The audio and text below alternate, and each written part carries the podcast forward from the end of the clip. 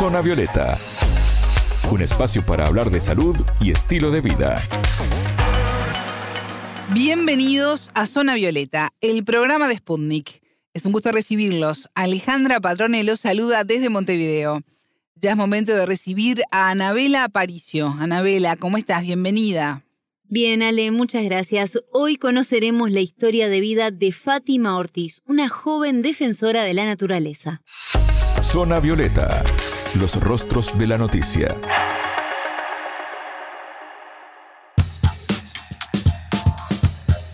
Fátima tiene 32 años, nació en Arroyos y Esteros, en el departamento paraguayo de Cordillera.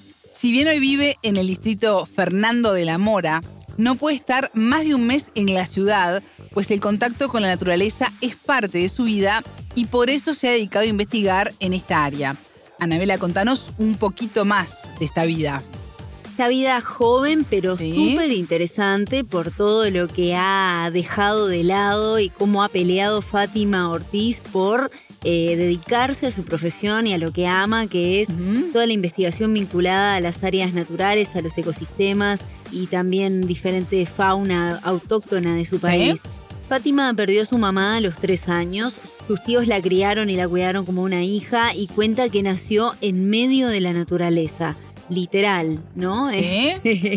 no es que me gusta, vivo allí. Por eso quizás ella piensa que puede tener esa conexión tan fuerte que la ha guiado a seguir fielmente su profesión. Conversamos con ella para conocer mejor su historia. Mi nacimiento sí fue algo, algo muy simpático, según cuentan, ¿verdad? Y es, fue en el medio de la naturaleza. Quizás, capaz que sí. Desde muy pequeña siempre me aferré, siempre fue lo que me calmaba ante cualquier cuando yo estaba mal o cuando estaba estresada es como que no sé iba me sentaba eh, cerca de una planta o cerca de algo a mí me tranquilizaba. Desde muy pequeña me interesó todo lo que sea la parte de, naturaleza siempre era la primera en alistarme cuando me decían que teníamos que ir al interior, entonces yo preparaba todas mis cosas y ya estaba lista como para salir al campo nunca tuve miedo de salir al campo, siempre era la que salía, exploraba, traía cosas, de todo como para después consultar con la gente grande de qué se trataba. En el colegio, en las escuelas, en el colegio, siempre fui la más interesada en, en la naturaleza. Cuando tuve que ingresar a la facultad, eh, ingresé a escondidas de mis tíos con quien fui criada, ingresé a escondidas de ellos. Yo, yo ingresé, eh, me fui a hacer el cursillo, el, probatorio, el curso por ingreso. Ingresé entre los diez primeros en biología. ¿Por qué entraste a escondidas a la facultad? Que es algo que seguramente... Porque mis tíos en su momento siempre decían que querían que estudie algo más rápido, algo para que yo pueda tener un ingreso económico lo más rápido posible. Y claro, el pensamiento quizás de, de mucha gente es eso, ¿verdad? De tener un ingreso, de generar ingresos rápido, pero siempre fui fiel a lo que yo quería y mis objetivos siempre fue mi meta, fue siempre estudiar todo lo referente a, a la conservación, a la naturaleza, a la biología y cuando se me dio la oportunidad en el último año de, del colegio yo empecé a hacer el cursillo en la facultad, entonces tuve la oportunidad, seguí esa, ese sueño que siempre quise y logré ingresar. eran meses, eran semanas muy caóticas en donde casi no dormía por estar estudiando y trabajando, porque del trabajo eh, me iba al cursillo y del cursillo a la noche me iba al colegio. ¿En qué trabajabas en ese momento? En ese momento trabajaba de todo un poco, hacía de todo un poco. Te voy a mentir, hacía mandados, estaba como en el área de, de, de, computación, eh, hacía servicios de, de, de cargar cosas en la computadora, eh, eh, cosas como esas. ¿Cómo fue el momento también de decirle a tus tíos que, que bueno, que había... Bueno, ellos se enteraron una semana después de que yo había ingresado a la facultad porque ya les hacía un poco raro, tipo, ¿dónde te vas? ¿Dónde te ibas?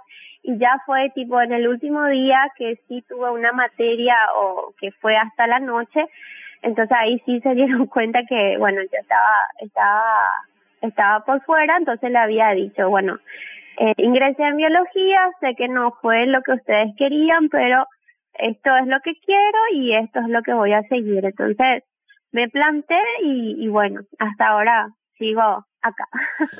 En 2015 tuvo su debut en medios de comunicación, condujo el programa Paraguay Salvaje, luego escribió también en revistas científicas y participó en programas radiales. Anabela, ¿cómo llega al mundo de la comunicación? Fátima considera fundamental la difusión de estos conocimientos para contribuir a la preservación de especies e incentivar a nuevas generaciones y de alguna forma también cumplir con otros de los factores importantes de su carrera como bióloga.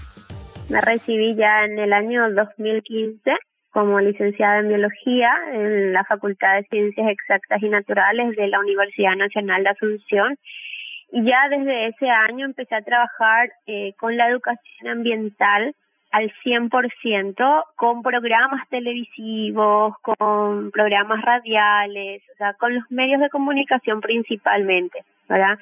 que me llevó justamente a tener esa facilidad de llegar a las personas a través de los medios de comunicación con la concienciación ambiental, ¿verdad? La educación ambiental fue y es y sigue siendo una herramienta fundamental para la conservación. Siempre veía eh, otros canales fuera de, de Paraguay, digamos, otros canales relacionados a la naturaleza y yo siempre decía, yo quiero ser así, yo quiero ser una comunicadora. ¿Por qué? Porque a mí me llegaba, a otras personas le llegaba. Entonces como que yo analizaba de que realmente comunicando a las personas a través de ese entonces de la televisión, yo creo que iba a poder llegar a más personas. Incluso para evitar tener ese pensamiento de mascotismo y demás, eh, hablándole a la gente, mostrándole que eso es malo y demás, mostrándole cosas lindas que tenemos en Paraguay o para Paraguay y el mundo. Entonces me surgió esa idea, ¿verdad?, de, de que yo también podía ser un medio más para poder comunicar también a las personas. Además de su trabajo académico y como comunicadora, toma fotografías sobre la naturaleza paraguaya y ha brindado charlas a grupos de diferentes edades sobre educación ambiental. Sí, Ale, les recomiendo que la busquen en Instagram porque tiene unas fotos hermosas de muchas aves autóctonas de la zona donde ella vive que vale la pena apreciarlas. Buen dato. Sí, sí. Bueno, pueden también en, nuestro sitio web les vamos a dejar algún enlace para que puedan entrar y conocerlas mejor. Y en sus pocos años de trabajo ella logró cambios muy significativos que la han motivado a seguir adelante. Nos compartió algunos ejemplos. Ahora mismo mi principal trabajo es estar como docente investigadora en la Facultad de Ciencias Exactas y Naturales y también en la Facultad de Ciencias Agrarias de la Universidad Nacional Asunción de Paraguay. Ahí estoy elaborando varios proyectos de investigación relacionados a la conservación ambiental, ya sea de fauna y flora, principalmente de fauna. En mi caso de, de aves, que es donde un poco más me especializo, ¿sí? Pero digo siempre que yo soy una ecóloga, ¿verdad? Que trabajo mucho con la ecología. En la televisión o en, en, los medios de comunicación, los proyectos que tuve y que me dieron la oportunidad de realizar era justamente dedicada netamente a la comunicación sobre los animales silvestres que tenemos acá en Paraguay y también de plantas en su estado natural, ¿verdad? O sea, las plantas, eh, la vegetación nativas, digamos que tenemos aquí en Paraguay. Entonces, principalmente hacía eso en, aquel momento. Hasta ahora me dedico a eso, pero ya en forma particular o a través de las redes sociales que hoy en día también es un medio muy válido para poder llegar a mucha gente. La receptividad que yo logro, eh, que yo siento es es súper positiva, es muy buena. Desde el 2015 hasta ahora estoy muy satisfecha con todo lo que creo haber logrado gracias a la comunicación, porque hay muchas personas que en su momento tenían establecimiento y cambiaron su, su arma de cazar por una cámara fotográfica, por ejemplo, en donde en vez de cazar ese animal le fotografía, hace un buen cuadro, pone en su casa en vez de la cabeza de un de, un venadito o de algún animal silvestre coloca las fotografías Eso, por ejemplo, es un logro bastante bueno y muy satisfactorio. Y más todavía porque puedo o, o, creo llegar a las personas de todas las edades, desde lo más pequeño hasta las personas más adultas. Dentro del área de la biología, Fátima se especializó en la ornitología, estudiando diferentes aspectos sobre la vida de las aves, diversidad de aves diurnas en cierto espacio natural, diversidad funcional y taxonómica de la ornitofauna de los humedales de Ñembucú y aspectos vinculados a los nidos del hornero rufo. Anabela, ¿por qué eligió esta área de la disciplina? Fátima considera que es una buena forma de llegar a las personas y explicarles a través de este animal, que lo vemos tan habitualmente en nuestra vida cotidiana, diferentes problemáticas que afectan a los ecosistemas.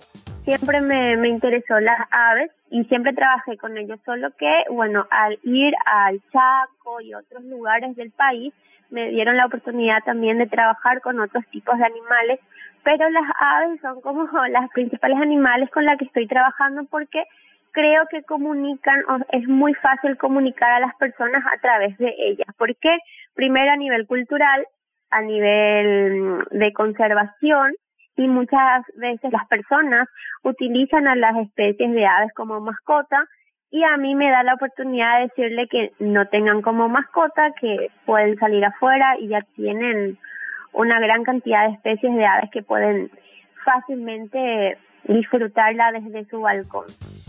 Escuchábamos a Fátima Ortiz, una joven bióloga paraguaya, comunicadora dedicada a la preservación de especies y a la investigación. Ella nos contó su historia y cómo ha dedicado su vida a concientizar sobre la importancia de la naturaleza en nuestra vida. Muchas gracias, Anabela. Hasta la próxima. A ustedes les decimos que pueden volver a escuchar este programa en nuestro sitio sputniknews.lat. Zona Violeta, desde Montevideo,